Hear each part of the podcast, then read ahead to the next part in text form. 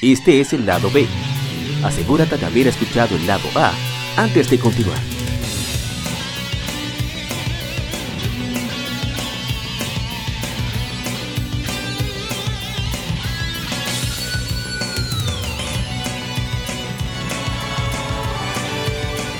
Gamefemérides. Juegos y consolas de aniversario son comentados entre hechos y anécdotas.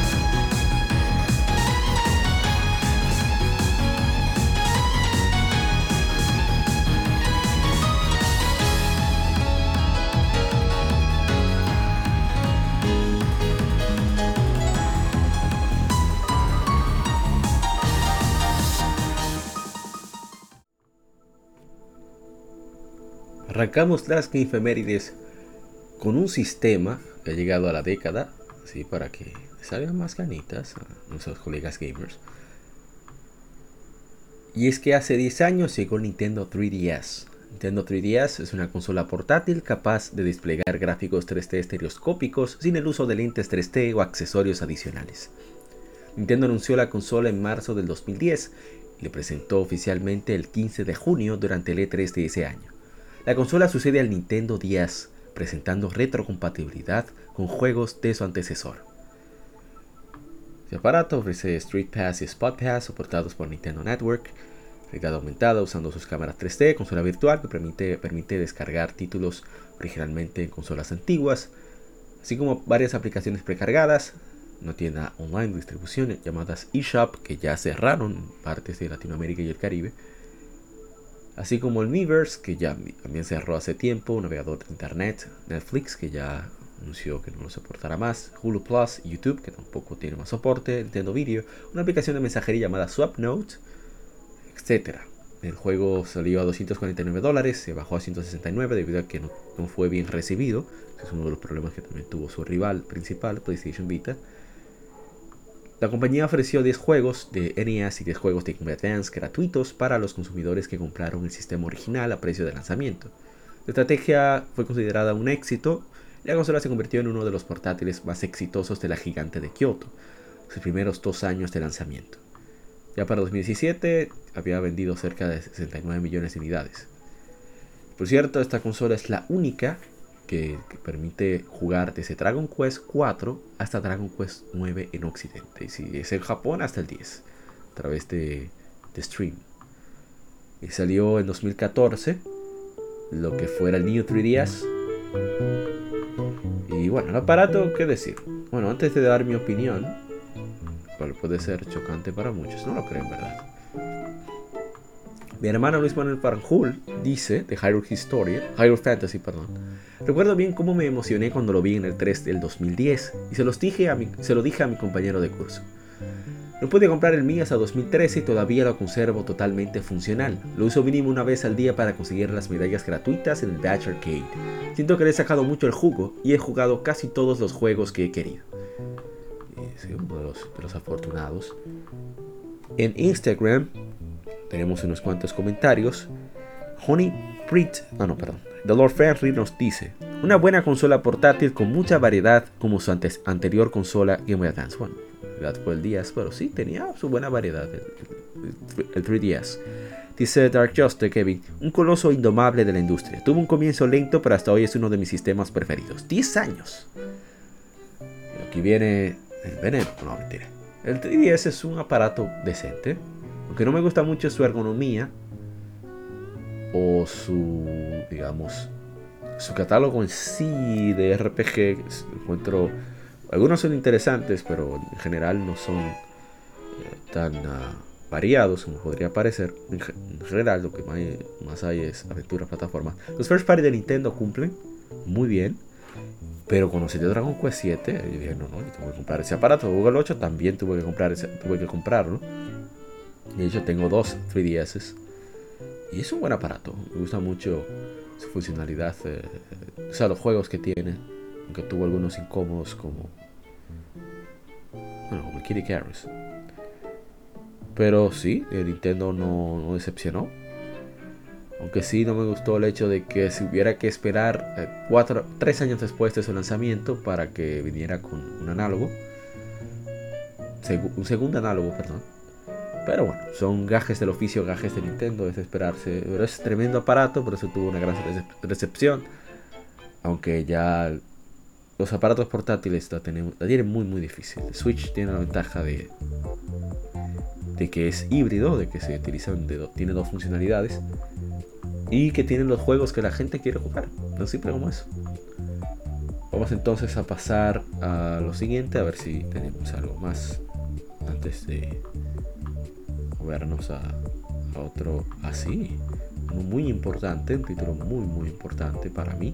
Que no sé por qué no le he hecho su, su stream de Infemérides, pero que toca ya trabajar eso. Hace 20 años 20 años se lanzó Pokémon Stadium 2, un juego de estrategia RPG por turnos publicado por Nintendo para Nintendo 64, desarrollado por HAL Labs. Bajar un poco más el audio. Ahí. Contiene a todos los 251 Pokémon de las generaciones primera y segunda. En Occidente fue titulado así por el segundo Stadium en lanzarse fuera de Japón, cual era el tercero de la serie. Soporta Dolby Surround y también usa el Transfer Pack. Eh, perdón, el Expansion Pack. Compatible con Transfer Pack, permitiendo a los jugadores usar a sus Pokémon entrenados en los juegos de Game Boy y Game Boy Color. La mayor parte del juego sucede en la ciudad ficticia de White, donde se encuentran varias instalaciones para batallar, organizar, investigar y jugar con Pokémon. La edición japonesa también contiene la capacidad de usar el Mobile System de Pokémon Crystal.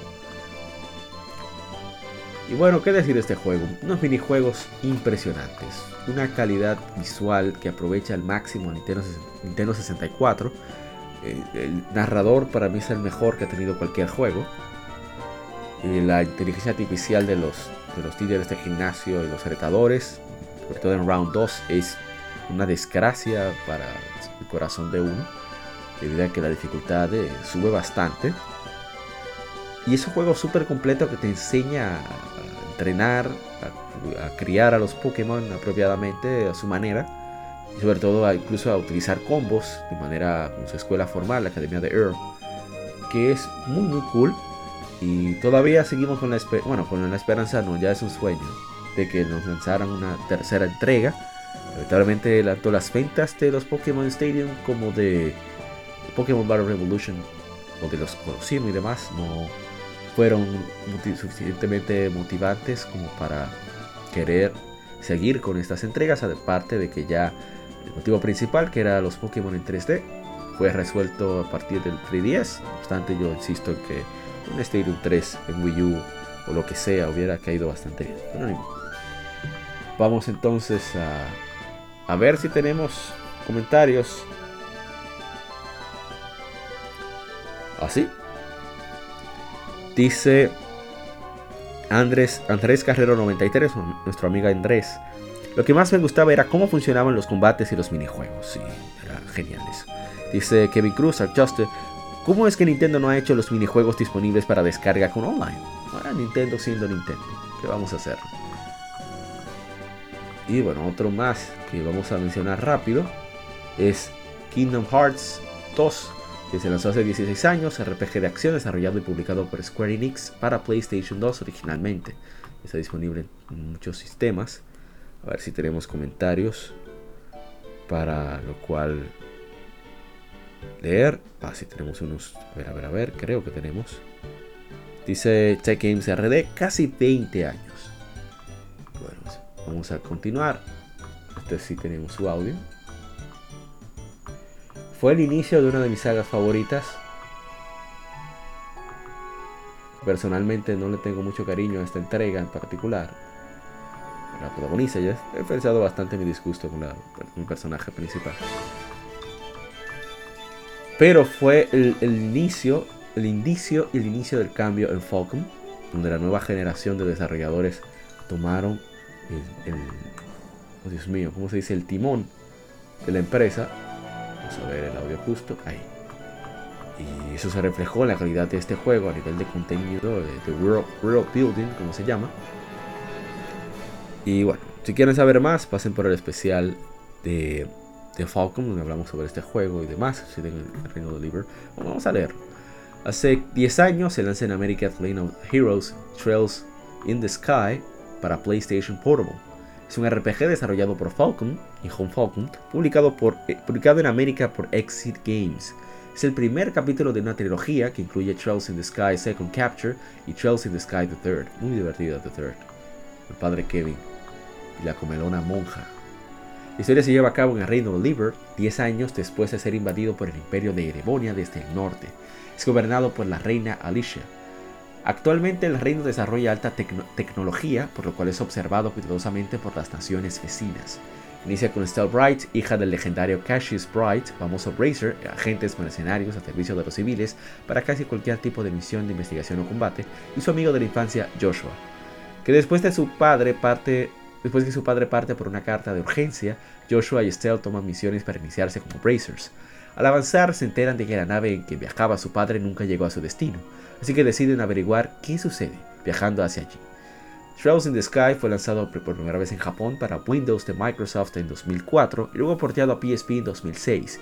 Exit adquirió los derechos de Falcon pero no pudo lanzarlo hasta 2011 debido a la gran cantidad de texto a traducir y localizar. Un port en HD fue lanzado en 2012 para PlayStation 3. También fue remasterizado para PlayStation Vita en 2015 con voces extra, animaciones nuevas y ligeros cambios de gameplay.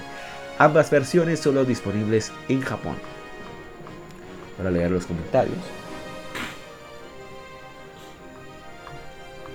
A ver, tenemos en Facebook. Mi hermano Jiménez Sarmiento Jr. nos dice, Dios mío, qué saga más impresionante, The Legend of Heroes.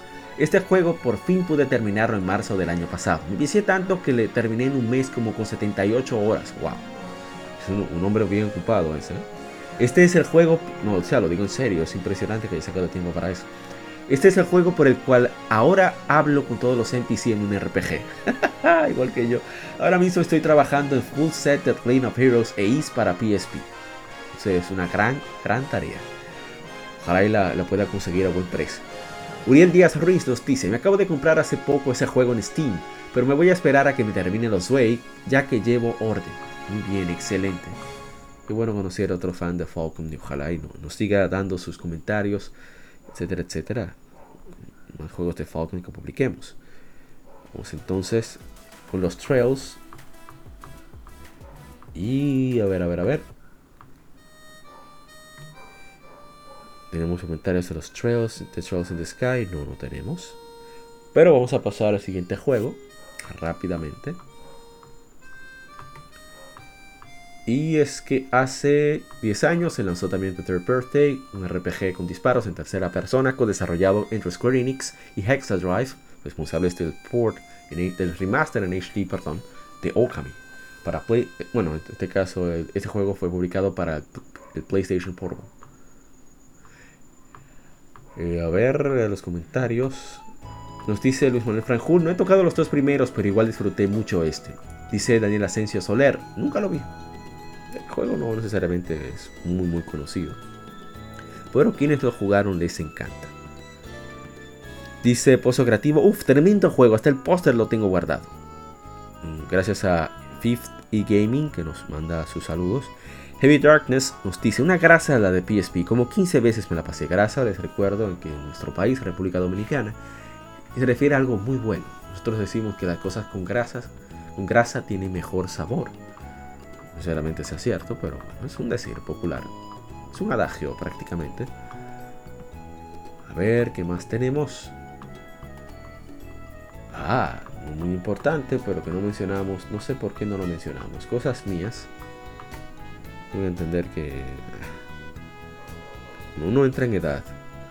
No deja pasar ciertas cosas. La relevancia, los, uno va cambiando las prioridades. Y bueno, hace 25 años se lanzó en América Resident Evil. Es un survival horror desarrollado y publicado por Capcom para PlayStation. Es el juego con mejor debut de Capcom, con más de 8.5 millones de copias a nivel mundial. La trama del juego sigue... Ah, estoy leyendo de más.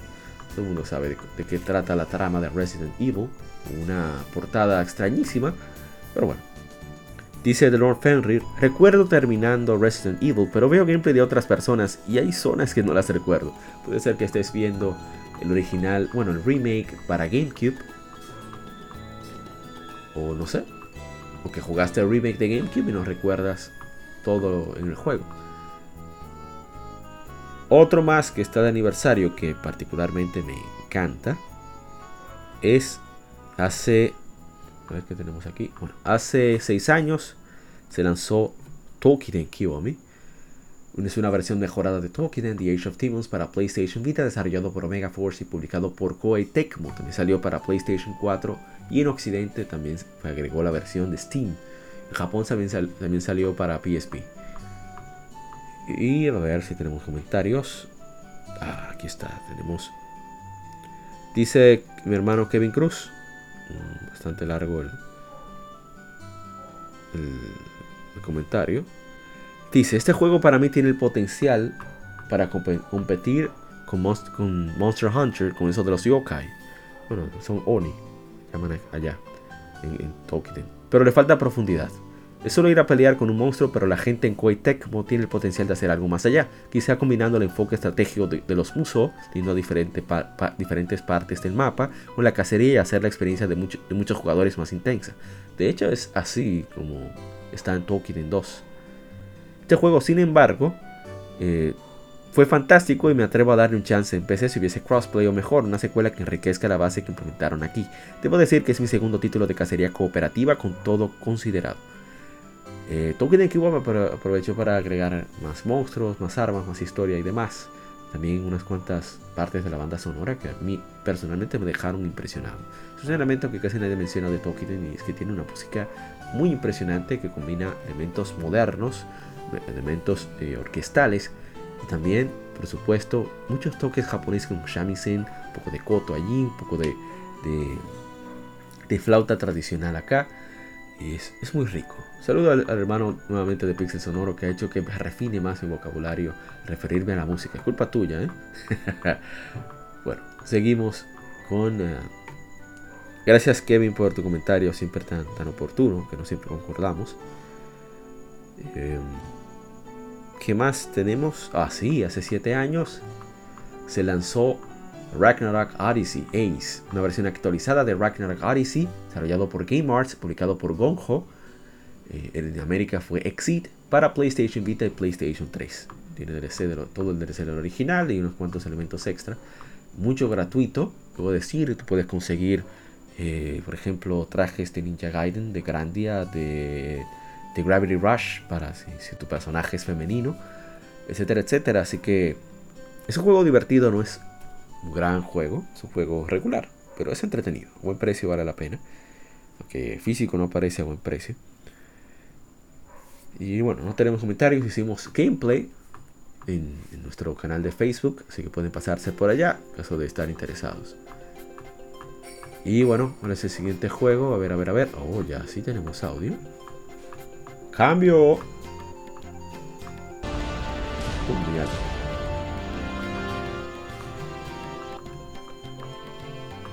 Ahora sí, disculpen el problema en entrar ahí el audio. Ahora sí. Hace 8 años se lanzó Ninja Gaiden 3 Razor's Edge. Es un juego de acción desarrollado por Team Ninja y originalmente lanzado para el Wii U por Nintendo, luego lanzado por Koei Tecmo Games para PlayStation y Xbox, la versión que conmemoramos. Es un port mejorado de Ninja Gaiden 3. Bueno, no es un port, que incluye todo el contenido descargable del original, así como mejoras en gameplay. El juego es considerado el equivalente de los Ninja Gaiden Sigma, ya que supera al original. Eh, regresan la decapitación y desarmamiento de los juegos anteriores. Muchos elementos de gameplay de Ninja Gaiden 2 fueron implementados en Razor's Edge, mientras que algunos elementos de Ninja Gaiden 3 fueron descartados o rehechos como el Steel and Bone, siendo un contraataque en cadena y no requiere de spam de botones, y la escalada de Kunkuna y siendo más rápida y fácil de ejecutar. Muchas, mecánicas de otras Ninja Gaiden fueron implementadas en Razor's Edge. Y a ver, tenemos algo más, eh, tenemos comentarios. Yo recomiendo mucho Razor's Edge, sobre todo para aquellos que sintieron el fiasco de Ninja Gaiden 3, que a mí yo lo disfruté, a pesar de todo. Bueno, soy ultra fan de Ninja Gaiden. Pero sí, em, eh, viene ahora el remaster en junio les recomiendo que si quieren disfrutarlo, se esperen a esa ocasión. Y es un juego muy divertido, muy entretenido, con retos, muchos retos. El juego es bastante difícil. Pero el gameplay está muy pulido, lo cual lo hace divertidísimo, sobre todo cuando se logra no logra imponerse ante tan, ante tan, perdón, entre tantos enemigos tan desgraciados como son todos los de Ninja Gaiden. Son todos unos hijos de sus madres y por eso me encantan. Me encanta el juego, pone uno a sufrir y a gozar al mismo tiempo. Una cosa muy particular para nosotros los, jugadores de Ninja Gaiden. Bueno, vamos entonces con... Uh, un momento. ¿Por qué no lo incluí? Un momentito, estoy un poco confuso. Ah, ¿por qué no lo incluí? Bueno, pero hay que mencionarlo de todas formas. Hace 28 años es lanzado Breath of Fire.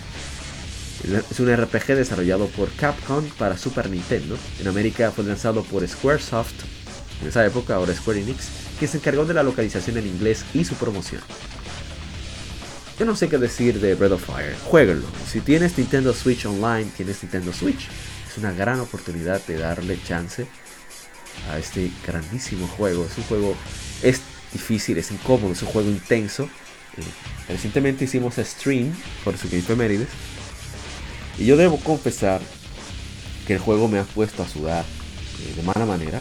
Porque lo he gozado, ¿eh? Debo admitir que lo he gozado. Y tengo mi parte un poquito masoquista por culpa de Ninja Gaiden, desde NES. Me ha puesto a sudar porque me, te ponen muchos enemigos azarosísimos, en el sentido de que te envenenan, te, matan un personaje, tienes que correr. Suerte correr no está complicado como en Final Fantasy, pero te da mucho más duro que en Final Fantasy en mi opinión. Y te da mucho equipo en el mapa para tu cuidarte, así como unos cuantos objetos curativos, pero debes ir midiendo la cantidad de, de puntos de salud de HP que tienen tus personajes para que no te lleve el de abajo. El punto es, que tuve la ocasión de que llegando a un enemigo nos enfrentamos a un jefe y luego a otro jefe y luego había que salir de ahí. Fue muy intenso, voy a decir que fue muy difícil, pero fue intenso, o sea, con unos cuantos sustos unas cuantas veces, pero por suerte pudimos seguir, seguir adelante por ya el entrenamiento que hemos tenido desde, hace tantos años con los RPG, que son mi género favorito. Y bueno, ¿qué tenemos? A ver, a ver, a ver. Algo más, algo más, algo más. Tenemos... Oh, pero olvidé ver los comentarios Breath of Fire. Mala mía. Ok, no tenemos en Facebook, a ver en Instagram. Ok. Ah, tenemos unos cuantos en Instagram. Qué bien. Dice... A ver. Dice Sasect mi primer RPG de todos los tiempos. Lo recuerdo con mucho cariño. Qué bien, nosotros. Realmente es un juego genial. Muchas gracias al coleccionista RD en Instagram que me obsequió una versión original de, Super Nintendo de este juegazo. Dice José S57, gracias por acordarme de jugar este juego que lo tengo en, eh, que en, especial. El 2 espero que algún día le hagan un remake a, este gran, gran título. Así es. nosotros nos pone muy contentos siempre que gente recuerde un título por jugar, un título pendiente o como sea, pero que tenga la intención de empezar a darle un chance. Muchas gracias, eh, Jos S57, por querer darle vida a este gran, gran título. Y bueno, ya llegamos a otro más. Vamos, vamos a hacerlo rápido porque hicimos un especial el año pasado con nuestros colegas de Modo 7 Podcast. Y es que Hace 27 años se funda Camelot Software Planning, Planning perdón, una empresa de desarrollo de videojuegos japonesa. Originalmente inicia funciones como Sega CD4, CD4 Consumer Development Studio, cambiando rápidamente su nombre a Sonic Software Planning por Sonic the Hedgehog. Fueron originalmente fundados para crear en conjunto a Climax Entertainment Shining in the Darkness para Sega Genesis Mega Drive el estudio también desarrolló juegos exitosos de la franquicia como Shining Force y Shining Force 2. En 1995 se separaron de Sega, pero accedieron a continuar desarrollando juegos de la serie Shining y no lanzar juegos para sistemas rivales que amenacen el éxito de la misma. Por un corto tiempo también trabajaron con PlayStation para lanzar los juegos Everybody's Golf. Ay, ¿cómo se llama este RPG que siempre mencionan? Beyond the Beyond, creo que se llama.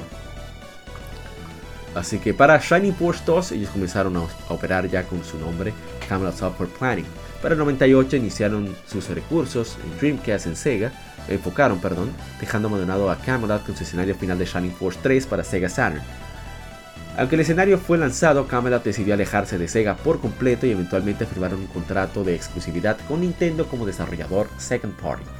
Compañía desarrolló muchos juegos deportivos de Super Mario, incluyendo Mario Tennis y Mario Golf, así como la serie RPG, que es la música que escuchamos. Bueno, esta la parte 2 es esta, Golden Sun. La creación del personaje de, la saga de Mario, a Luigi, Ma, puede atribuirse a Camelot después de que Nintendo requiriera una parte, una contraparte como Wario para Luigi, de Wario, para Luigi, durante el desarrollo de, de Mario Tennis. No me salió bien la voz de Mario esta vez, debe ser por tiempo que tenemos grabando. It's me, Mario, hello. Ah, me salió, me salió, aún lo tengo. Cari. A ver ah, si tenemos comentarios sobre Camelot. Ah, la música del faro de, Venus, o Maxim. Me encanta Golden Sun. Debería de ponerme a jugarlo. Por simple diversión y no por efemérides. Me divierto mucho, por eso duro tanto siempre con Golden Sun. A ver, ah, no tenemos comentarios sobre Camelot. Eso es muy triste. Que no quieran recordar a Camelot. Solo vean, los vea jugar los benditos Mario Tennis. Bueno, otro título que también está de aniversario se me pase, que no se me pase. Es. Un momento, ¿tenemos a Ninja Gaiden? No, alguno. No, no tenemos comentarios de Ninja Gaiden. Es Rhythm Heaven, que salió hace 12 años. Es un juego de ritmo desarrollado por Nintendo SPD para Nintendo 10. Eh, a ver si tenemos comentarios, que lo dudo. Ah, dice, es genial, todas las canciones grabadas a fuego. Dice 50 Gaming, muchas gracias por el comentario. Es juego de ritmo bastante interesante, muy bueno. Eh, no sé qué más decir, creo que hemos hablado de eso en otros episodios. Y...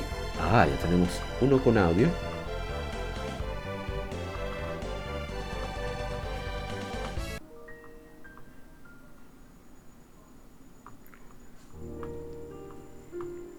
Hace nueve años se lanzó en América Xenoblade Chronicles, un RPG de acción desarrollado por Monolith Soft y publicado por Nintendo para Wii un port para Neo 3DS fue lanzado en 2015. Xenoblade Chronicles forma parte de la metaserie Xeno de juegos e incorpora elementos de estética y narrativa tanto de fantasía como de ciencia ficción. El juego incorpora elementos de estética y narrativa, ah perdón, juego presenta una navegación por un mundo abierto dividido en zonas, misiones secundarias atados a la afinidad de los miembros del grupo y un sistema de combate basado en la acción en tiempo real, no diría, no sé por qué tengo esa descripción, yo debí corregir eso. Toda la acción en tiempo real que incorpora la habilidad del personaje principal de ver parte del futuro. No es así, el juego es... Tú, das, tú, ordenas los ataques... Es, bueno, vamos a dejar la discusión, bueno, mi, opinión respecto a esto, este elemento del gameplay, que es parte de lo que hace que me dé mucho trabajo dedicarle muchas horas al juego. Pero voy a explicar el por qué. no atrevería a decir que es un juego malo porque no lo es. Los demás elementos son bastante buenos, quitando la visualización de los personajes. Eso nadie me puede discutir que deja mucho que desear, pero se entiende que es por las limitaciones de la consola para la cual fue creada. Quizás el engine para crear ese mundo tan abierto y tan vivo hubo que hacer sacrificios en los personajes, aún sea los principales. Pero sigamos. Xenoblade Chronicles se lleva a cabo en los cuerpos congelados de dos titanes en guerra, el Bionis y el Mechonis. La gente de Bionis, incluyendo los Homes, que parecen humanos, están en perpetua guerra.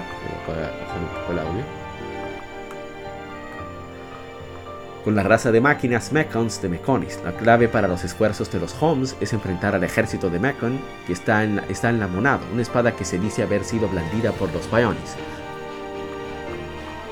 Cada vez más alto el audio, potente. Una espada que se dice haber sido blandida por los Bionis. Durante un ataque en su colonia, el protagonista del principal Shulk descubre la habilidad de usar la monado y parte en una misión por venganza junto a su mejor amigo Ryan, con otros que se unen en el progreso del, juego. Concepto para Xenoblade Chronicles se originó en junio del 2006 cuando el director ejecutivo y escritor principal del juego, Tetsuya Takahashi, visualizó y, visualizó y entonces construyó un modelo de dos dioses gigantes congelados con gente viviendo en sus cuerpos. El desarrollo inició en 2000, oigan la inspiración de ese caballero.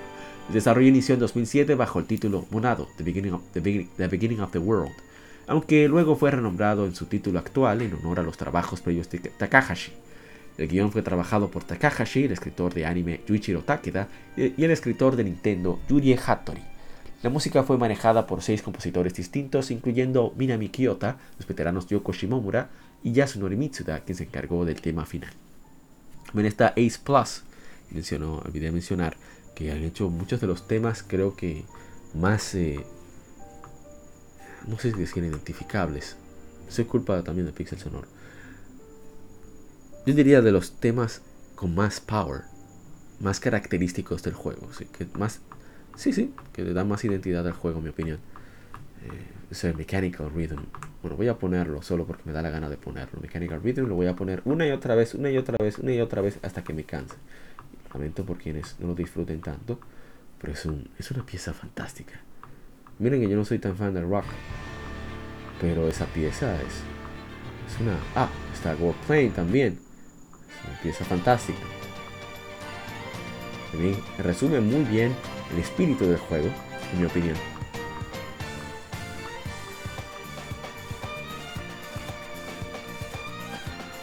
Ah, ya encontré el Mechanical Rhythm. Y bueno, a ver si tenemos comentarios. Oh, tenemos varios comentarios. Eso me alegra mucho. A ver, todos los comentarios. Facebook. Nos dice Anthony Ricaurte. Yo me compraría un Wii solo por este juego. Dice José, José Contreras Alarcón. Lo jugué en Wii, simplemente hermoso y al final me explotó la cabeza. Dice Brian González, lo tengo en Wii. Le respondemos a todos. Gracias nuevamente por, dejarnos ese comentario, significa muchísimo para nosotros. Dice Jiménez Sarmiento Jr., mi hermano eh, eh, Junior. Hace casi un año que, que compré la Definitive Edition para Switch Solo la he probado por un par de horas, pero de lo poco que probé me encanta. tengo en el backlog por ahora, visto que es medio larguito. Hay una historia muy interesante detrás de la salida de este juego con la operación Rainfall, de la cual creo que ya se ha hablado en el podcast. Sí, que vamos a, rememorar dentro de poco. Ah, bueno, mejor vamos a dejarlo así. Vamos a ver en Instagram qué, qué tenemos por aquí. Ah, tenemos muchos comentarios en Instagram también. Dice Andrés Carrero 93, yo lo estoy jugando de nuevo en Switch. Juegazo, así es. Dice Nintemax, gran reseña, muy buena síntesis. Le explicamos que no es una reseña en sí. Lo que hacemos es sintetizar, sintetizar lo que eh, veamos en wikis y en diferentes páginas y lo tropicalizamos en español lo más neutral que podamos. Dice Lord Fenrir, excelente juego, un RPG que se debe mencionar. Lástima que es exclusivo de Nintendo. En comprarse una Switch solo por un juego o dos es una inversión. Es cierto, pero es parte del encanto de, adquirir un Switch, es parte de, sus llamativos, de la forma de llamar la atención para su consola. Es así que se hace. Dice crítica videojuegos, juegazo, buena reseña, muy interesante. Muchas gracias. ¿eh? Y bueno, de the Chronicles debo decir que al principio no me motivó mucho, fuera de lo, del elemento de, la música y y no sé, el diseño de los personajes. No la visualización en el in-game, pero el diseño de los personajes me parece la mezcla perfecta entre el estilo japonés y el estilo occidental de cómics, de cómics occidentales. Me parece genial en ese sentido. El punto con Soundblade es que su gameplay es muy particular en el hecho de que una vez eliges un blanco e inicias el ataque, todos los demás personajes van a ir moviéndose según su configuración de inteligencia artificial, que no he pulido lo suficiente como para hablar más de ello. Mala mía, sí, lo sé. Pero yo soy en jugar el juego, no tanto en analizarlo. Mi problema está... No es un problema, es cuestión de acostumbrarse. Después de más de una hora probando el juego, debo decir que al final sí, eh, tiene su, su encanto el gameplay. Pero insisto que no es la mejor experiencia, en mi opinión hubieran hecho más tradicional por turnos, creo que hubiera funcionado mucho mejor. Pero eso es mi opinión. No obstante, lo que haces es seleccionar ataques específicos que tienen efectos particulares según tu posición la posición del enemigo, o ya sea para. para. ¿cómo se diría? Que tenga, sean habilidades curativas, ofensivas, demás, eh, las órdenes, y la manera en que funciona no te da un control total del party. Por lo menos no, no como decimos en mi país, cucutía lo suficiente. O lo suficiente la configuración de los personajes para darme cuenta de ello. Lo cual pienso hacer en una próxima ocasión. Pero disfruté mucho del juego al final. O sea, la parte de exploración es muy, muy reconfortante.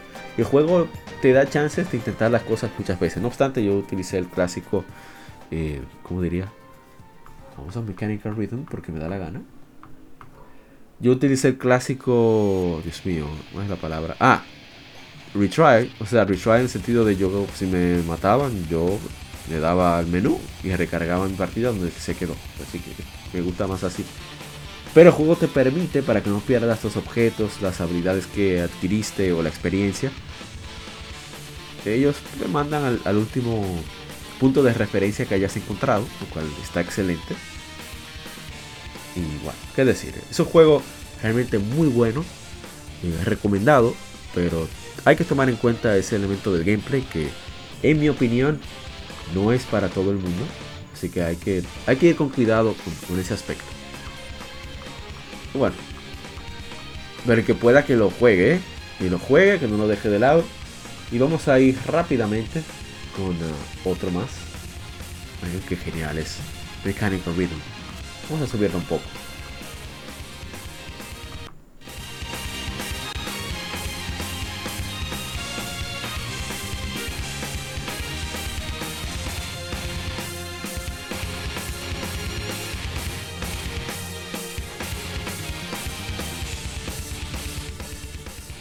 Bueno, vamos entonces a lo que sigue.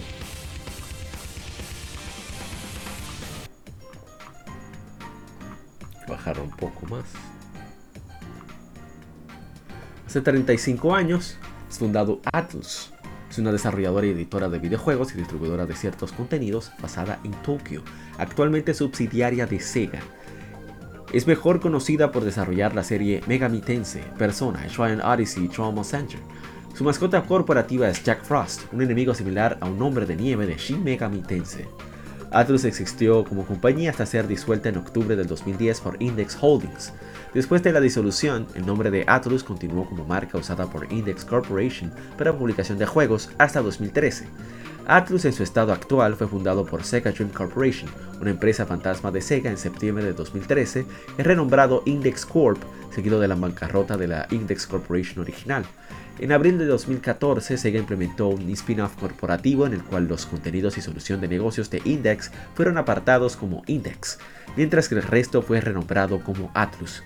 La compañía tiene dos divisiones internas, responsables de manejar la serie Persona y Studio Zero, el cual fue establecido en 2016 por ex miembros de P Studio. Atlus West Atlus USA, fue fundada en 1991 con el fin de publicar y localizar juegos en América. Hasta, 2017 Atlus no tenía una oficina que manejara la distribución en territorios PAL, resultando en la asociación con varias otras editoras third party como Light, Nice America Inc., Europe, Square Enix y Deep Silver. ¿Qué decir? Es una editora fantástica, es una editora, una editora que toma muchos riesgos, pero muchos riesgos a mí me encanta. Tengo un cariño muy especial precisamente por todas sus características eh, como compañía de videojuegos, como estudio de videojuegos que posee esta editora, pero sobre todo por eh, el valor, o sea, el coraje que tiene de publicar títulos que muy pocas editoras se atreverían. O sea, incluso han publicado de estudios, eh, un estudio chileno, no recuerdo ahora el nombre, han publicado varios juegos de Vanillaware y hay que tener unos cocos para atreverse a publicar juegos tan nicho como lo hacen ellos. Pero ellos siguen adelante además el apoyo que ha tenido Sega. Sega, a pesar de todos los defectos que puedan decir la Sega, hay que admitir el gran trabajo que ha hecho Sega con Atlus. Eh, han puesto a disposición mucho capital para la localización de juegos eh, que nunca en la vida se hubieran traído, como los Yaxa. Eh, han puesto al encargado de, producción de, de los Persona. Bueno, ya no está con Sega ahora mismo pero también el hecho de que hayan distribuido juegos que de otra forma muy difícil hubiéramos visto de este lado del mundo. Y eso siempre hay que agradecérselos. Poner algo, poner algo de Persona 5, mientras leemos los comentarios, creo que es propicio. Sí, vamos a ponerlo. el soundtrack de todo, de todo, ¿cómo decir? De todo persona, Shin Megami Tensei Persona, están en, Spotify, así que aproveche y vamos a leer los comentarios. Juego que edita o desarrolla Atlus se vuelve oro. Dios mío, ni cuántos RPG carísimos por todos lados solo por tener el logo de Atlus. Shin Megami Tensei, lo más duro. Me encanta Devil Survivor. Eso lo publicó mi hermano Jiménez Sarmiento Jr., que le agradecemos siempre todo el apoyo que nos da, todo el feedback. Muchas gracias, man, de verdad. Explicamos que el asunto es que Atlus por eso toma los riesgos, porque saben tener un presupuesto moderado. Lo que hacen es que calcula más o menos, en base al historial de ventas, cuál es la tirada que deben tener estos juegos. Y por eso, una vez que cumplen con lo necesario para cubrir los costos, pasar del, punto de equilibrio y ya generar ganancias, pues simplemente cesan la producción o la producción que ordenan es a partir es hasta ahí. Imagino que poco a poco van tomando un poquito más de riesgos para la redundancia. Un chin, como decimos aquí en mi país. A medida que pasa el tiempo y que ven mejores resultados. Pero esa música para Persona 5 no está de nada. Vamos a poner otra. Este sí. Entonces, em, Christopher nos menciona algunos juegos. Nos dice Christopher Cabrera en Facebook. Dragon's Crown, Odin's Fear, Persona, Radiant Story, etcétera, etcétera. Todos juegazos. Tiene toda la razón. Y Javier Vallejos, Persona 5, un éxito total. Así es. Son los RPG más exitosos en mucho tiempo. Subir un poco más esto porque, verdad, no tiene gracia.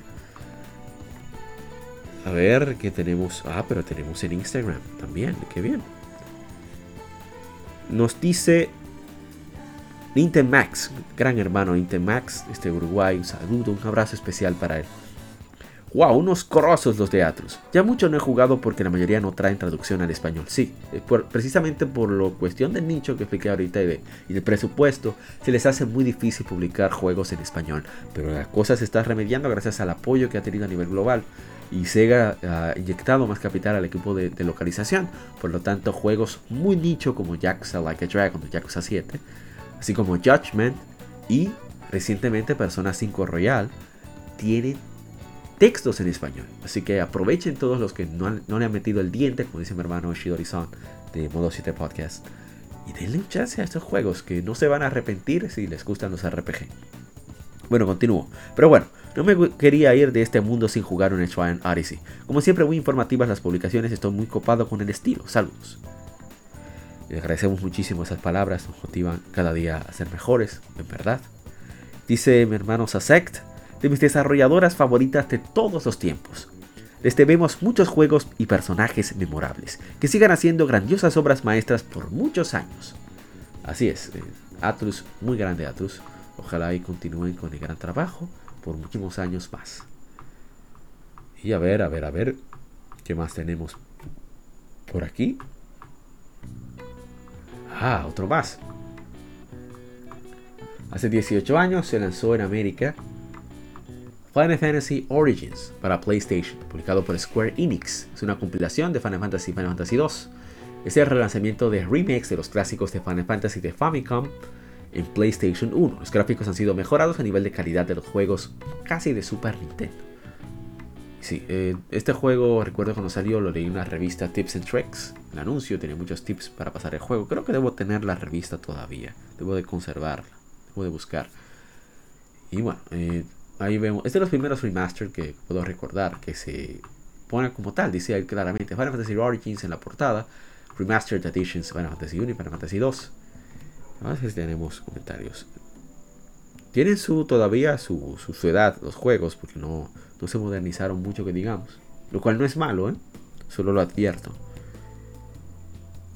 Ya para ir terminando las que vamos a pasar al siguiente juego.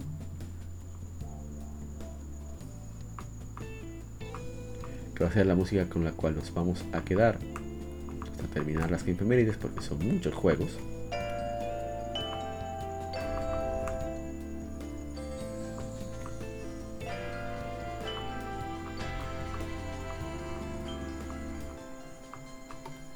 Hace... A ver, a ver, a ver. Aquí está. Hace 14 años se lanzó en América Super Paper Mario. Super... No, es Paper Mario, así que no va a hablar. Plataformas de lado desarrollado por Intelligent System, bueno, 2D, publicado por Nintendo para Wii. Es el tercer juego del spin-off de Super, Paper, de Super Mario, de la saga Paper Mario. El juego eh, parte del gameplay tradicional de la saga, enfocándose en género de plataformas con elementos RPG. Se controla a Mario, luego a la princesa Peach, Bowser y a Luigi, cada uno con diferentes habilidades. La mayor parte del gameplay se basa en el uso de la habilidad de Mario de cambiar entre dimensiones, el cual consiste en cambiar entre, entre, perspectivas 3D y 2D en cada nivel, permitiendo al jugador maniobrar por obstáculos imposibles con las diferentes pistas. La trama sigue las misiones de los cuatro personajes para conseguir 8 corazones puros con tal de prevenir que Count Black, principal antagonista, destruya el universo.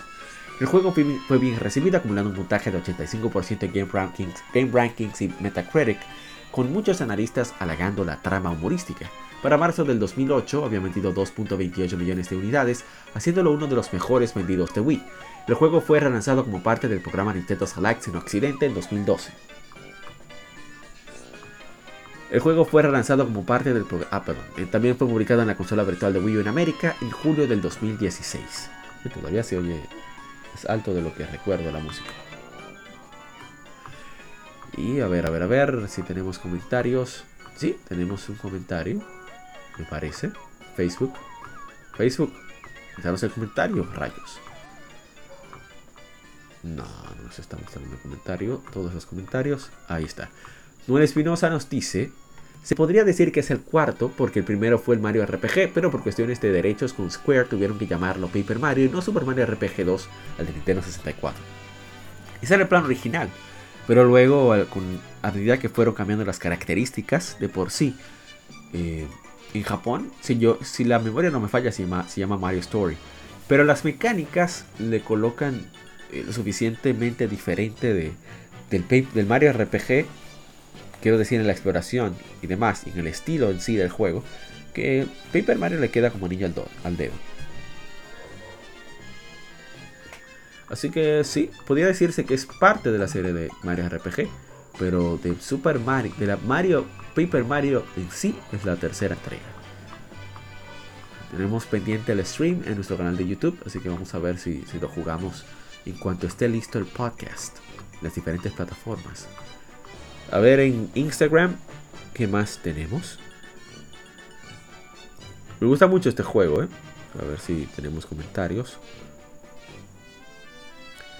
Dice mi hermano Cristian, bueno, la real grasa, ya expliqué antes que quiere decir grasa. Yo muero por otro Mario RPG. Dios. Dice Wakabom, 14 años, nos corrige. Le agradecemos muchísimo su intervención. Eh, sí, nos hemos perdido. Eh, habíamos perdido mucho lo de. Lo de la edad. Debido a que se fue con nuestro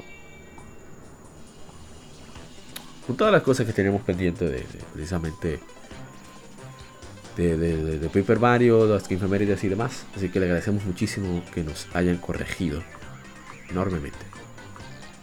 Y bueno, vamos entonces a pasar al siguiente título para ya ir terminando las Infemérides. El siguiente título en cuestión es eh, uno que se lanzó hace 8 años, se llama Wakamili para PlayStation 3 y PlayStation Vita. Luego salió una versión mejorada titulada Guacamole Super, Turbo, Championship Edition para PlayStation 4, Xbox One, Wii U, Windows, Xbox 360 y Nintendo Switch. Se trata de un juego Metroidvania de acción de plataforma desarrollado por, publicado por Dreambox Studio, Studios, cuya versión original eh, fue, como dije, la versión de PlayStation 3 y PlayStation Vita. El juego toma inspiración de la cultura y folclore de México. Muy bonito el juego, ¿eh? eh eh, a ver si... Ah, pero yo no hablé de Super Paper Mario ahora que lo, pienso. El juego es dinámico, lo único que no me gusta mucho es la velocidad del juego. El juego es un... O sea, como sube Mario en, el mundo de plataformas 2 yo sé que es un RPG y todo. Pero es un poco lento y molesta un poquitico el hecho de que tome más tiempo de la cuenta llegar a los lugares. En Super Paper, en Paper, Mario a Paper Mario de 64, así como de Nintendo, Nintendo GameCube, tenías un poco más de agilidad al momento de, desplazarte, pero bueno, eh, no, puede ser perfecto, no obstante, muy muy recomendado. Tiene partes de shooters también en los niveles más avanzados, así que lo recomiendo muchísimo.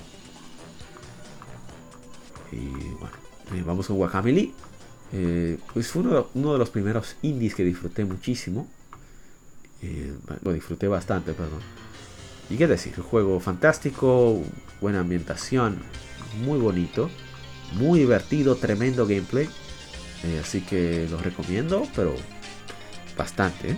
Y tiene una parte 2 que también salió para, para todas las consolas, me parece. Las consolas de la, de la octava generación en adelante.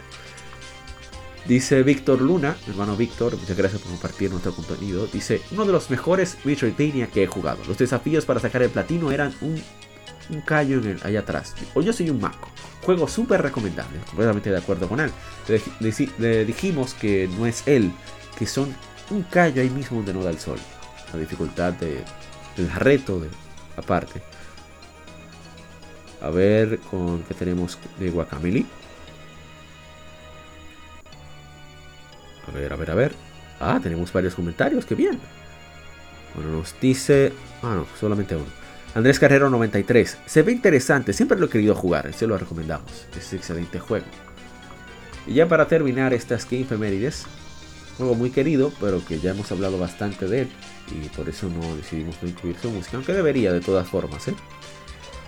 Se trata de que hace 12 años se lanzó en Japón Oboro Muramasa. Borroso Muramasa. Eh, Muramasa de Demon Blade en América. Es un juego de acción con elementos RPG desarrollado por Vanillaware para Wii de Nintendo. Aquí fue publicado por Ignition Entertainment en Japón por Marvelous Games. Es un juego 2D, un su gameplay de beat'em up, con elementos RPG, con niveles y todo eso, y equipamiento de espadas y demás. Una versión para PlayStation Vita con historias adicionales fue lanzado en 2013 como Muramasa Rebirth, fue publicado por Axis Games Así que es la versión recomendada de este juego. Es un excelente eh, juego de, acción 2D eh, con elementos RPG. Yo lo recomiendo muchísimo. A ver si le hacemos gameplay, si nos da tiempo en este fin de semana. Está cargadito el fin de semana. ¿eh? Debido a que hoy, por cuestiones de hacer el podcast, por eso no se ha visto ningún stream en absoluto. Por lo menos para el tiempo que tuvimos para grabar. Bueno, dice mi hermano, mi hermanazo, Mr. Trumpet César Aguilar, Aguilar Pérez. Juegazo, mil por ciento. Hermoso. Y en verdad es un juego hermoso. Eh, Mr. Trumpet Man, muchas gracias por su mensaje. Eh, agradecemos muchísimo que tenga participación aquí, sea de manera indirecta, con su respuesta. A ver en Instagram, ¿qué nos pueden decir? ¿Qué más nos dicen? Ver, a ver, a ver. Oh, pero tenemos unos cuantos.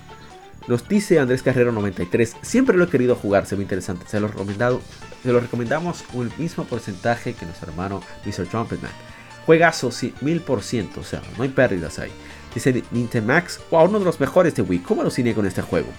Él preguntó si sabía cómo llegar a los distintos finales, que nunca supo qué hacer para sacar el resto de espadas después del final.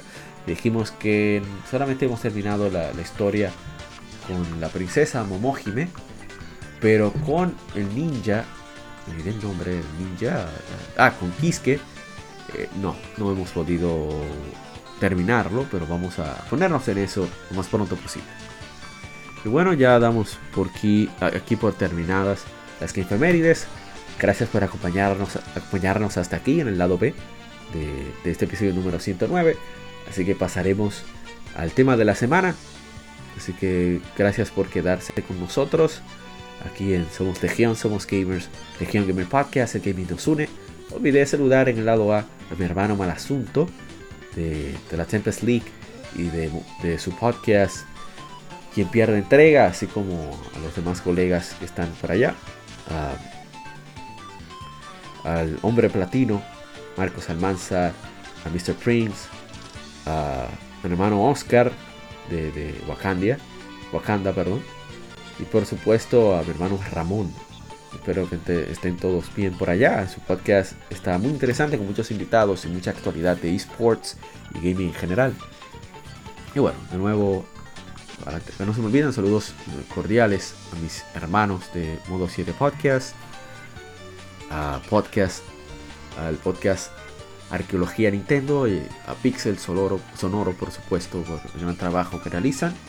Cada vez un contenido más interesante cada uno. Así que bueno, vamos a dejar hasta aquí este estas que efemérides y pasamos ahora al tema de la semana.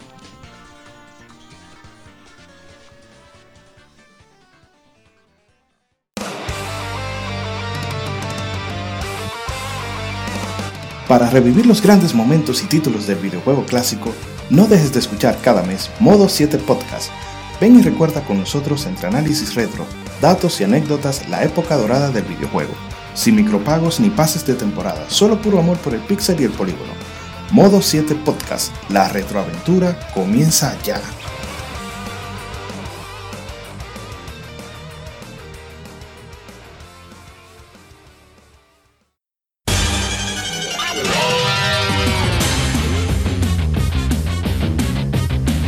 Puedes escuchar Legion Gamer Podcast en iBooks, Spotify, TuneIn, iTunes, Google Podcast y demás plataformas de podcast de su preferencia, buscando Legion Gamer Podcast. Recuerda seguirnos en las redes sociales como arroba Legion Gamer RD. Visita nuestra página de Facebook para que seas parte de nuestros streams de las Game donde recordamos y jugamos algunos juegos de su aniversario.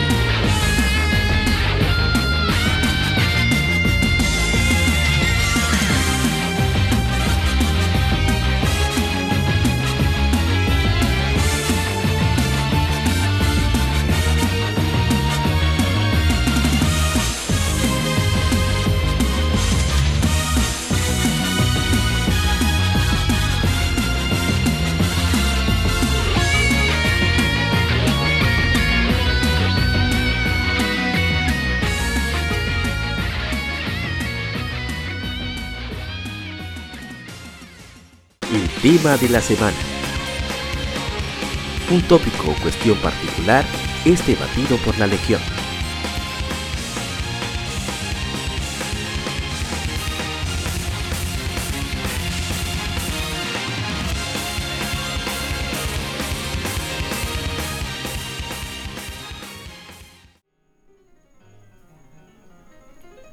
Gracias colegas gamers por acompañarnos hasta el tema de la semana en el lado B del episodio número 109. Somos Legion, somos gamers. Legion Gamer Podcast, el gaming nos une. Soy APA y para este tema, como ya había anunciado, eh, hablaremos sobre los juegos digitales, qué pasará con ellos a futuro. Y resulta por uh, la reciente información de que se va a cerrar la, la PlayStation Store para PlayStation 3, PlayStation Vita, de PSP ni tenía idea que estaba abierto y esto ha traído mucha preocupación en toda la comunidad gaming. Bueno, no en todas, pero en gran parte. Por la razón de que... ¿Qué va a pasar con estos juegos? Sony ha dicho que el acceso a estos juegos no va a ser limitado, en el sentido de que si ya los compraste, puedes seguirlos descargando mientras tengas la licencia, lo cual ha sido el, alivio de muchos no obstante, yo creo que eso va a tener un límite. Es que hemos tenido ejemplos de que varios, varias stores, varias tiendas digitales como la uh, Wii Shop Channel, por ejemplo, o la DSi Shop Channel también, que simplemente se fue GameSpy y se fue a la tienda. Lo cual pone en tela de juicio si en verdad eh, los juegos digitales son tan permanentes como sus pregonadores dicen. Que entender algo a las compañías, a todas las compañías de videojuegos, les conviene la venta de juegos digitales porque tienen prácticamente el mismo precio a la venta para el público general, pero el costo mm, hay muchísima diferencia para ellos, es prácticamente pura ganancia. Así que y tienen total control de tu acceso al contenido que tú pagaste porque solamente tienes licencia para usar esos productos. Y bueno, vamos a citar brevemente informaciones de la Unión Europea, la Comisión Europea sobre contratos digitales para Europa, debido a que la Unión Europea es, digamos, es el organismo más importante que ha tomado en cuenta eso de las compras digitales. Y bueno, aquí cito. Compra de contenidos digitales. Se entiende por contenidos digitales productos tales como videos, música, programas informáticos, videojuegos o acontecimientos deportivos retransmitidos por streaming en directo. Entre los problemas que pueden plantearse a comprar online este tipo de productos están los siguientes: cargas de música que después no funcionan en el dispositivo, compra de compras compra de programas que de repente dejan de funcionar. Entonces, sobre los contenidos digitales, algo muy interesante es que ahora en los videojuegos, estoy citando Shrek.es, cuando compras aplicaciones, fotografías, ebooks, juegos o música en formato digital, estos tienen unos derechos especiales que no se corresponden en ningún caso con los aplicados a la compra de artículos físicos.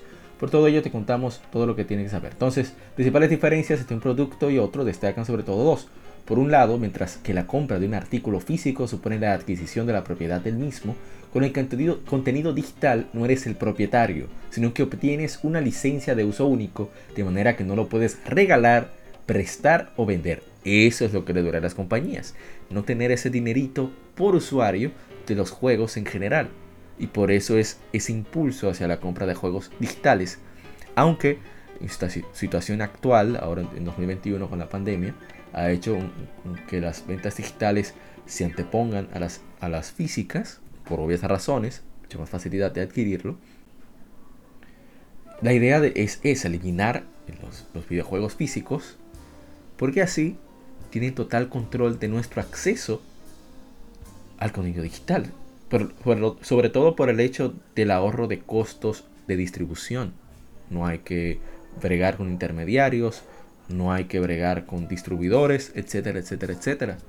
Es dinero limpio para las compañías. Yo lo comprendo, tiene sentido, sobre todo pequeñas empresas como los indies, entiendo que su contenido sea solo digital, tiene sentido y les apoyo. Pero en el caso de grandes compañías, ¿Cuál es el afán si como quieras en millones? Pero en fin, ¿quién soy yo para estar eh, cuestionando las prácticas de grandes compañías multibillonarias? Eso son nadie. Bueno, seguimos. Por otro, mientras que con un producto físico tienes derecho a devolverlo dentro de un plazo estipulado, al adquirir uno digital renuncias a esta posibilidad ya que aunque devuelvas el artículo, puedes continuar accediendo al contenido. Entonces han hecho un cambio en la legislación europea. Bueno, aquí vamos. El organismo comunitario regula aspectos con información previa, correo electrónico que simboliza a la persona, bla, bla. Entonces, lo interesante está en que ahora tienes, eh, tú tienes un derecho de uso que si lo descargas ya no tienes derecho a pedir devolución. Pero hubo un pequeño cambio respecto a eso. Así que eh, la idea es tener, tienes dos semanas antes de, poder devolver el producto. Aunque creo que en Steam, no sé si es parte de la legislación europea, eh, ellos tienen por regla hasta dos horas de uso de un juego comprado en caso de que eh, pidas devolución. Entonces tienes el derecho a, reclamar que te devuelvan tu dinero. Ellos se quedan con el juego, te quitan, el acceso. Y bueno, esa es una forma un poco más justa de, bregar con eso de los contenidos digitales y de hecho se está eh, debatiendo sobre el poder revender títulos digitales una vez que ya no, te interesen. Porque esa es otra ventaja de los juegos digitales para las empresas. Que no hay devolución en sí. ya, como decimos aquí en, mi país, el palo está dado. Ya no hay nada que hacer. Una vez ya adquieres un producto digital. Claro, ellos tienen sus normas. En el caso de, entre comillas, errores de compra, pero no te devuelven el efectivo, sino que te dan crédito en la tienda, en el caso de PlayStation. Y bueno, el caso es que muchas personas, hablo de los juegos digitales, sobre, porque se va a perder el acceso a una gran cantidad de juegos de manera legítima, de manera oficial, con el cierre de las tiendas de PlayStation 3, PlayStation Vita y PSP.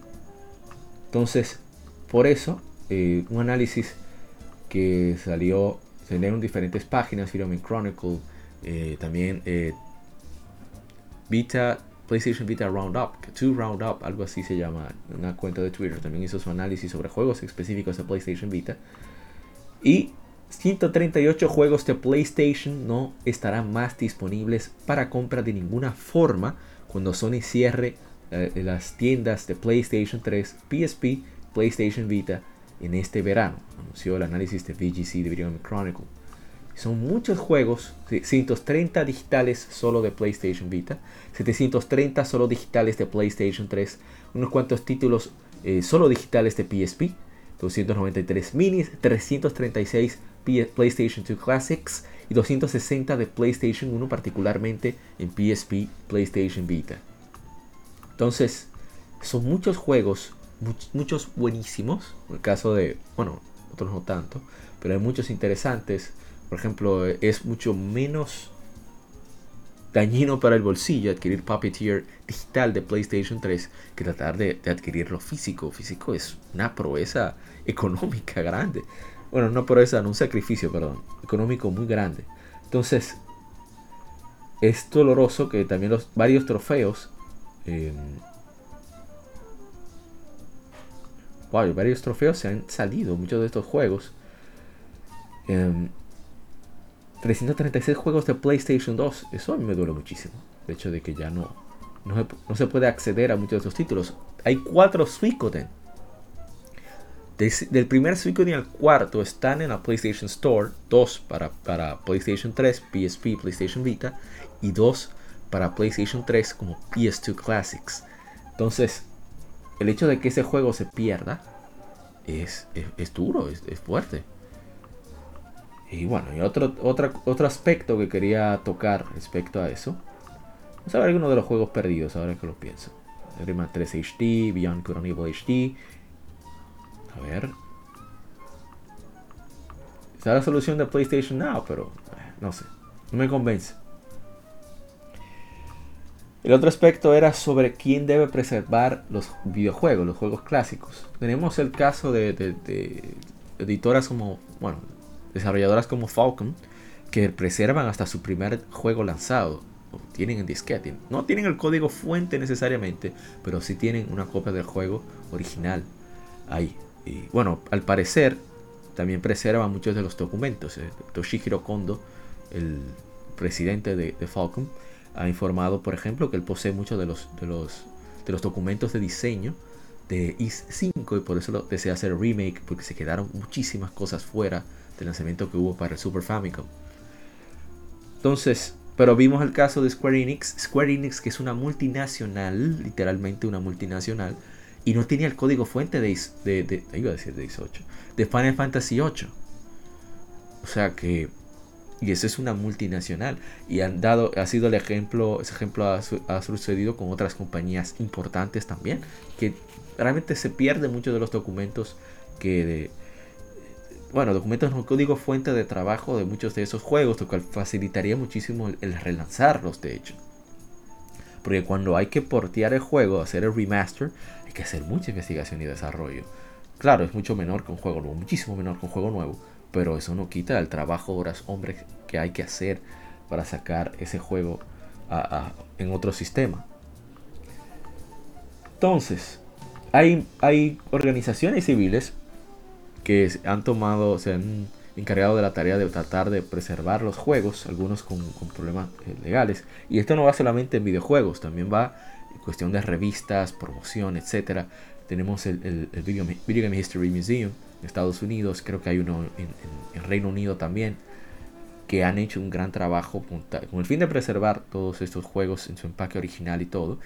También hay esfuerzos como Retromax, que tratan de preservar revistas de videojuegos de diferentes latitudes y, lo cual hemos accedido a muchas de las revistas de Nintendo Power que hemos leído, ha sido gracias a ellos, así como usuarios latinoamericanos, como, como los campclubnintendo.wordpress.com, que ellos han hecho lo posible por digitalizar todas las Club Nintendo de, de México y del resto de Latinoamérica.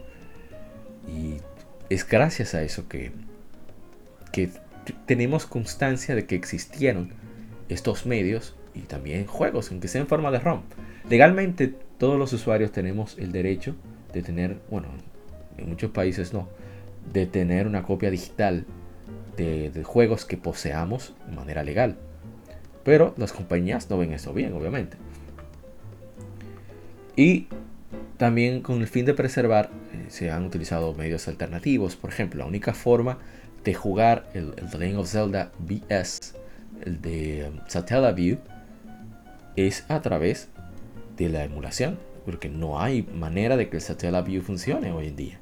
Aparte de que solamente funcionaría en Japón, porque el accesorio no salió fuera de allá. Entonces, pero las empresas no tienen el deber la obligación, mejor dicho, de preservar sus juegos. Eso es una decisión a según, porque preservar un juego no tiene ningún beneficio. Recuerden que las empresas son para beneficiarse. Se da el caso, por ejemplo, PlayStation lo hace porque saben que tienen un nicho de, fans de los retro, como nosotros aquí en Legion Gamer, pero tampoco es que le den tanta importancia. Fíjense que no hay tantos juegos de PlayStation 2 en PlayStation 4, no, la gran cantidad que hubo en PlayStation 3. De hecho, yo no sabía que habían tantos en PlayStation 3. Estoy sorprendido, gratamente sorprendido. Tristemente sorprendido también. Entonces, la preservación es, es un esfuerzo grande, grande. De hecho, se ha hablado de, preservar eh, medios no tradicionales en, la librería de Biblioteca del Congreso de los Estados Unidos. También mundos virtuales, el Instituto de Tecnología de Rochester, también la Universidad de Stanford de Maryland, han hecho esfuerzos eh, con apoyo del Linden Lab. Eh, bueno, intentaron. También el archivo de sonido y grabación nacional de Australia que van a, van a preservar videojuegos desarrollados en Australia y exhibirlos, lo cual me parece interesante. Pero el mejor de todos es el Internet Archive, que permite acceder a muchísimo, muchísimos medios de videojuegos en general. Y de no ser por eso, sería muy difícil, ¿eh? Muy difícil. Pero aquí Video Game History Foundation, eh, por Frank Cifaldi, es, eh, él es el director del Video Game History Foundation y. ¿Qué decir? Él ha tenido participación incluso en proyectos de Digital Eclipse como Mega Man Legacy Collection, Disney Afternoon Collection y demás, debido a que él ha preservado muchos de esos juegos. Y lleva ya una década tratando de incentivar a la, preservación de juegos clásicos. Y esa organización eh, no solamente preserva videojuegos, preserva manuales, eh, las cajas, material promocional, etcétera, etcétera lo cual espera que, así personas en el futuro puedan comprender cómo era el pasado. Que de eso se trata la preservación, no solamente por, por ¿cómo se dice? Cuestión de nostalgia, sino de, estudio. Porque esperamos algún día que el gaming llegue a un punto en que sea considerado parte de la, de la cultura en general, de las bellas artes en general. No ha sucedido, no creo, o sea, lo esperamos en el sentido de que llegará un punto en que sucederá yo no lo espero, personalmente, ni me interesa que suceda, porque eh, los videojuegos deben ser videojuegos y debemos apreciarlos quienes los apreciamos. necesitamos que nadie, ninguna institución en sí, eh, dé validez a lo que disfrutamos. Me parece que eso establecería más estándares innecesarios. Esa libertad, eh, ¿cierto? Bueno, comercialmente no existe esa libertad pero sí existe cierta libertad de, estándares y de géneros y demás en, el gaming. Permite que, haya tanta variedad de experiencias en el gaming y, pienso que al momento en el que se involucre algún tipo de institución, ya sea gubernamental o lo que sea, esa libertad se va, se va a perder. Pero esos son miedos particulares, diría, fobias mías. Otro es el Centro para la la historia de la computación. Tiene 13.000 videojuegos desde, 2008. Eh, puede accederse a su catálogo online. Y bueno, tiene muchísimos eh, juegos preservados. Es decir, hay muchísimas organizaciones civiles que preservan muchísimos juegos en todo el mundo y me parece algo genial que eso suceda. Pero las compañías no tienen esa obligación. Sobre todo porque comercialmente no es tan viable. Yo dirán, no, pero mira cómo le está yendo Microsoft. A ese punto era que quería llegar. Antes de pasar a lo siguiente. Ah, por cierto. Muchos desarrolladores de PlayStation Vita no les avisaron que, eso, que se iba a cerrar la store. Eso es algo normal en la industria, pero eso no quiere decir que esté bien. Es realmente difícil cuando llevas meses trabajando en un proyecto que de repente te digan que el proyecto no puede ir porque la plataforma en la que va simplemente dejará de subsistir, dejará de existir, perdón. Y eso realmente es muy, muy doloroso. Cito IGN Latinoamérica, miren que yo casi no entro a IGN. PlayStation Store, PlayStation 3, PlayStation Vita, PSP está llegando a su fin. El 29 de marzo, el mismo día que IGN informó acerca del cierre de PlayStation Store, Animo Games anunció que canceló la versión de Vita de su próximo juego, porque la tienda se cerrará antes de que el juego esté listo para su lanzamiento. Corey Johnson de Limo Games dice que el estudio no fue advertido sobre el cierre de la tienda Vita de ninguna manera. De hecho, Johnson dice que compraron un segundo dev kit de PlayStation Vita el mes pasado. O sea, ¿cómo es posible que tú estés vendiendo tu, kit de desarrollo y que no te avisen? Eso no está bien. Definitivamente hay un manejo de, información en, en, Sony muy, muy problemático. O sea, vamos, estamos hablando desde su servicio al cliente que es bastante regular, por así decirlo, a esto, el trato de los desarrolladores, no está bien, no está bien. Pero bueno, si están las cosas, se pasa cuando Sony está arriba mucho tiempo. Ya eso voy con, el bombo que se le da a Microsoft con lo de la retrocompatibilidad. Olvidé, olvidé buscar esa información antes de comenzar. Eh, con, esta parte del podcast, con, el tema de la semana. Y el porcentaje de juegos compatibles es realmente bajo. Es un porcentaje muy muy bajo. Pero entiendo por qué la gente eh, se vuelve loca con eso. Pero resulta lo siguiente. Microsoft ha buscado formas no sé qué. Microsoft está en vender su servicio. Ellos están empeñados en eso. De vender Xbox como marca de servicios. No tanto como marca de. ¿Cómo decirlo? Marca de, de consolas. Ellos quieren salirse de eso. Entonces, ellos están buscando toda la forma de poco a poco eh, llegar a una minoría bastante eh, ruidosa. Bueno, no quiero decir ruidosa bueno, ruidosa es lo más apropiado, que habla sobre la retrocompatibilidad y el bien que eso es en general para los gamers. Pero es que Micro, se ha probado que somos muy pocos los interesados en jugar juegos viejos. Hablo viejos de verdad, no de que de PlayStation 4, PlayStation 5, de Xbox One a Xbox Series. No, hablo de juegos de PlayStation 1, PlayStation 2 o Xbox original o la Xbox 360. Somos, somos, somos muy pocos es un porcentaje muy bajo. O sea, la gente cuando tiene esa opción, como la tenían en el Xbox 360, con el Xbox original, eran muy pocos los que los, usaban. Y de esos 360 Xbox One también. Entonces el porcentaje es de menos de un tercio en el caso de algunos juegos. A ver si, si veo el porcentaje. Por acá no lo veo claro.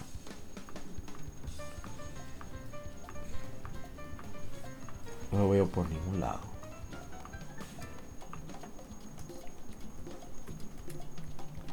A ver si ve el porcentaje. Que es lo que me es. Bueno, un estudio de 2017. Que eran muy pocos juegos.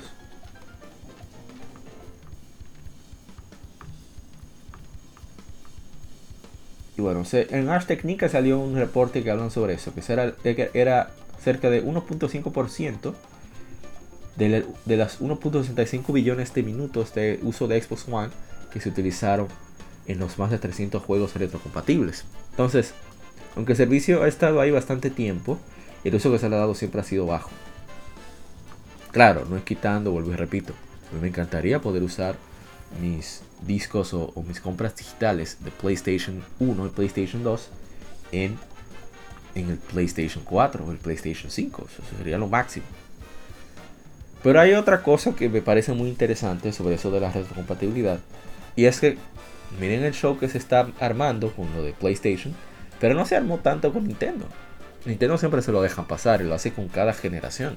Bueno, no lo hizo con, Wii, Wii U no fue así. Pero el acceso se perdió bueno cerró la tienda de Wii y sabe.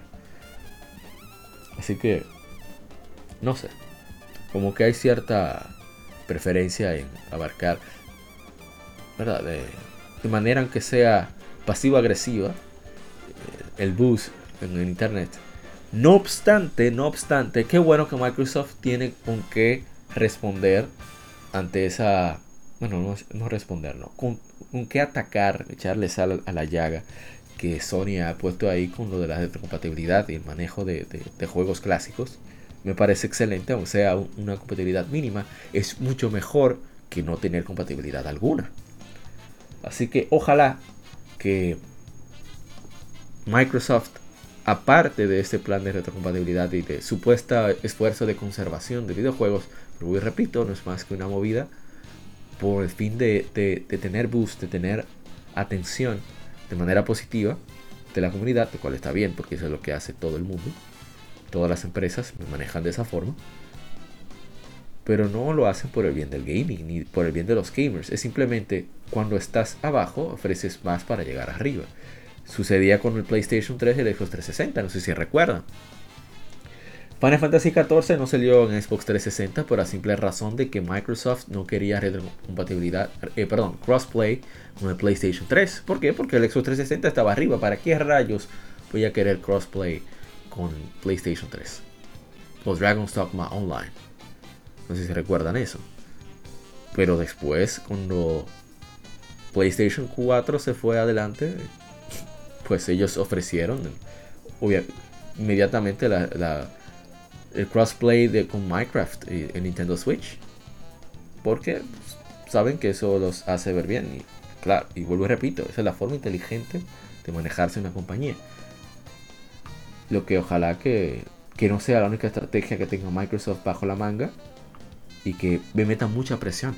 Mientras más presión hay en el mercado, mejor más disfrutamos nosotros los gamers de más ofertas, mayor catálogo de contenido de calidad sobre todo. Así que ojalá, ojalá y que Nintendo tome algo de nota, a ver si también mejoran su oferta de, juegos clásicos en general. Y el otro punto a tratar era precisamente lo de...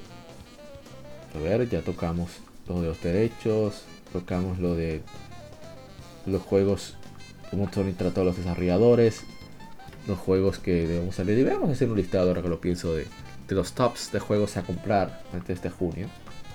Realmente podría hacerlo.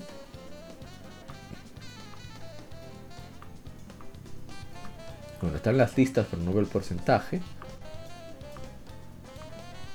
Pero bueno, eh, a ver qué va a suceder con estas tiendas si PlayStation Now es una solución, pienso que no.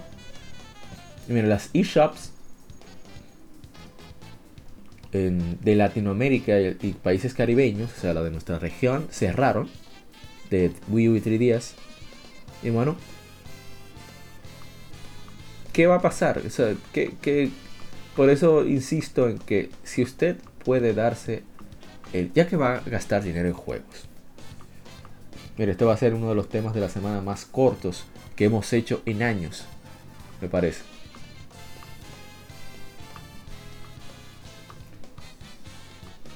Si usted va a gastar dinero en juegos, trate de comprar físico. Probablemente se van a cerrar los servidores, etcétera, etcétera, etcétera. Así que los juegos de hoy en día son tan grandes que requieren de parche, así que aún en el disco no van a estar completo. Todo eso lo entiendo. Hay que tomar en cuenta que los juegos eran más caros antes. Dirán, ah, pero tú estás loco, antes los juegos costaban 50 dólares. Sí, pero hay que incluir la inflación, caballero. Dama y caballero. Entonces, trate de comprar físico. No digo que compre, que ignore las ofertas digital. No, no, no, no, por supuesto que no. Si el primero que si ve un juego a buen precio, mal puesto, eso está comprado. Es si piensas jugar, no sé, el próximo Spider-Man, o no salga, Spider-Man 2, o el Ratchet Clank de, PlayStation 5, Rift Apart, considera comprarlo físico. Porque así por lo menos, por lo menos, por lo menos, sabes que tienes un mayor nivel de propiedad ante esa compra, de ese producto, y que, aunque sea, lo podrás vender en unos años. Miren cómo están subiendo de precio los juegos de 3DS, los juegos de PlayStation Vita. Y son de pasada generación. Los juegos de PlayStation 2, PlayStation 3. Y obviamente hay muchos de PlayStation 1 y Nintendo 64 que tienen un precio grandísimo. Y yo no estoy hablando de que hay que comprar pensando en revender. No, yo trato muy difícil que yo venda un juego. Tiene que ser que lo tenga repetido, que no me guste. Por eso el hecho de que por lo menos tienes un valor añadido a tu, a tu compra lo puedes prestar si te da la gana, porque es un elemento físico, no te pueden decir nada al respecto ninguna compañía. pero el digital no es para prestarlo. Entonces considere, seriamente considere comprar algo, un juego, si vas a comprarlo Day One, yo sé que eh, sale muy cómodo comprarlo en digital Day One, tenerlo rápido, a mitad de precio, si compartes tu cuenta, etcétera, etcétera. Todo eso lo entiendo, pero no sé, ¿es tan necesario jugar X título Day One? ¿Es tan necesario, eh, bueno, si eres streamer tienes cierta presión, pero realmente es tan importante que tú tengas la experiencia el primer día? ahora que hay más bugs, que hay que esperar a que lancen parche Day One y después a otra semana, incluso y sobre todo ahora también, que se dio el caso de Cyberpunk con sus errores y problemas, a pesar de ser de City Project Red, uno de los estudios con más renombre que hubo. O que han lanzado juegos sin contenido en esta generación. ¿Qué pasó? Como el caso de Street Fighter 5 o Overwatch, que siempre le dieron más caña a Capcom, a pesar de que en Overwatch estuvo en la misma situación. ¿no? Son de las cosas que yo no comprendo, pero bueno. Que considere, considere mucho sus compras Day One. Y tome en cuenta, sobre todo, que si lo va a comprar que sea físico. Tú quizá dure más para llegar, pero al final de cuentas eh, vas a tener algo tangible eh, que puedes revender, que puedes prestar, tiene mayor propiedad. ¿Requiere de más cuidado? Sí, es cierto. Eh, una de las ventajas del juego digital es que si se borra lo que sea, solo hay que descargarlo nuevamente. Pero pienso que para yo pagar de One, definitivamente tiene que ser físico. Si es full price. Pero bueno, estos son pensamientos de, un gamer cualquiera, como digo, como digo yo. En todo caso, ya para ir cerrando, igual que la tienda de, de, PlayStation Vita, PSP y PlayStation 3, recuerde que usted cuando compra digital obtiene un permiso que a pesar de que tiene ciertos derechos, es simplemente un permiso. No tiene derecho a prestarlo ni nada, porque es a usted que se lo vendieron. La compañía tiene total control sobre ese bien digital y que recuerde que está en el aire. si le pasa como pasó con Nintendo que cerraron la tienda de, de, Wii Shop Channel, Nintendo DSi Channel, pues se perdió. Así que considéralo bien. Lo otro sobre las tiendas de PSP, PlayStation 3, PlayStation Vita. Busque bien qué juegos te le interesa apoyar. Porque es más sobre apoyar que de por sí de jugar y eso. Porque sabemos, ¿verdad? Que hay otras formas de obtenerlos. Considero bien. Y bueno, yo estoy considerando mucho East Chronicles pero son 15 dólares. Y 15 dólares se compran unos cuantos jueguitos cómodos en PlayStation 4. Ojalá y las tiendas se animen a. Perdón, las tiendas no. Los, las editoras se animen a hacerle una despedida a estos tres sistemas y pongan juegos en oferta. Creo que buena oferta, eh, no esa tacañería de 10% a veces ponen. Y ya por último, eh, sobre la preservación. Eh, si usted tiene juegos físicos, cuídelos bien, porque no sabemos qué precio vayan a tener el día de mañana.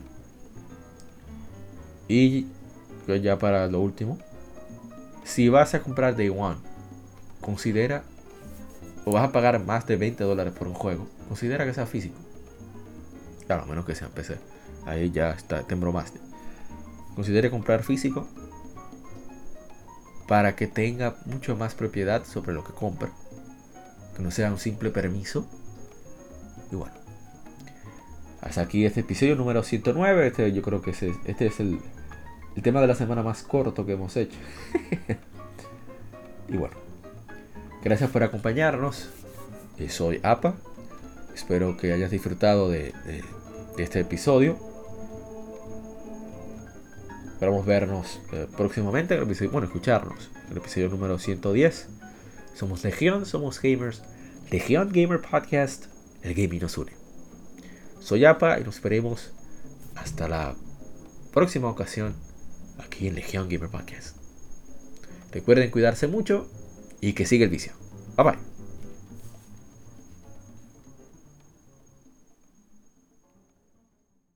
Somos Legión, somos gamers. Legión Gamer Podcast, el gaming nos une. Un podcast diferente para gamers únicos, noticias interesantes, historia del gaming y mucho más para mantenerte al tanto del actual como del pasado. Porque todos jugamos, el gaming nos une. Estamos disponibles en iTunes, TuneIn, Spotify, iTunes y demás plataformas de audio. Perfecto para escucharnos mientras subes niveles, buscas un objeto específico o practicas para dominar esa jugada devastadora. Recuerda seguirnos en Facebook, Twitter e Instagram como Legion Gamer RD para que compartas con nosotros y seas parte de la legión de gamers únicos. Gracias por escucharnos y te esperamos para el próximo episodio.